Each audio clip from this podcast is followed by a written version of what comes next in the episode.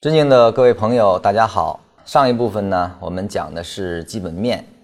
基本面的分析呢，这个还是非常庞杂的啊。如果非要详尽的去讲的话呢，可能讲半年、一年，可能都不能完全的帮大家建设好啊。我还是建议大家呢，通过一些书籍的补充去丰富它。虽然我讲的不多，但是不代表它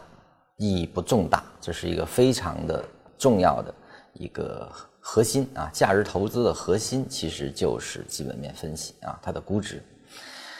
对于它的补充呢，呃，我想可以通过以下几本书啊，一呢是《股市真规则》啊，这个是。国外的，但它很好的、很系统、生动的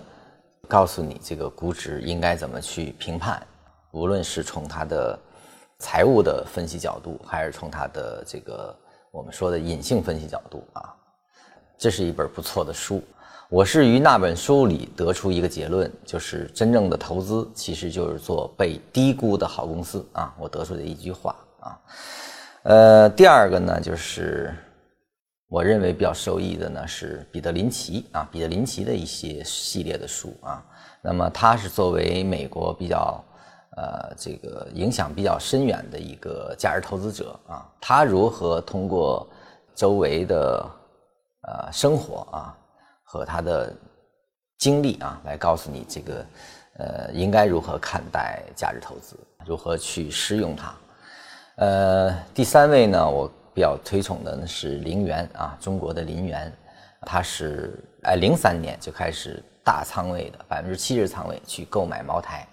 啊，那么他在零七年那个大顶的时候呢，依然是发了一款基金去重点布局茅台的，他是一个非常，我个人认为是一个非常有代表性的一个价值投资者，他的思路也是非常值得大家借鉴的。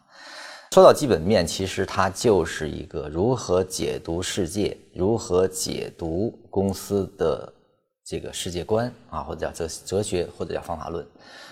你对基本面理解的深度啊越深，你对个股的投资的准确度就越高。其实这里面考的是功力，所以说，呃，我就不展开说了，完全得靠大家的下面的努力了。但它可能你看完了。懂得基本面，并且能够运用的话呢，你的投资就会很定，你就知道我一定可以在什么位置，或者在任何一个位置都可以买它了啊，其实是这个概念。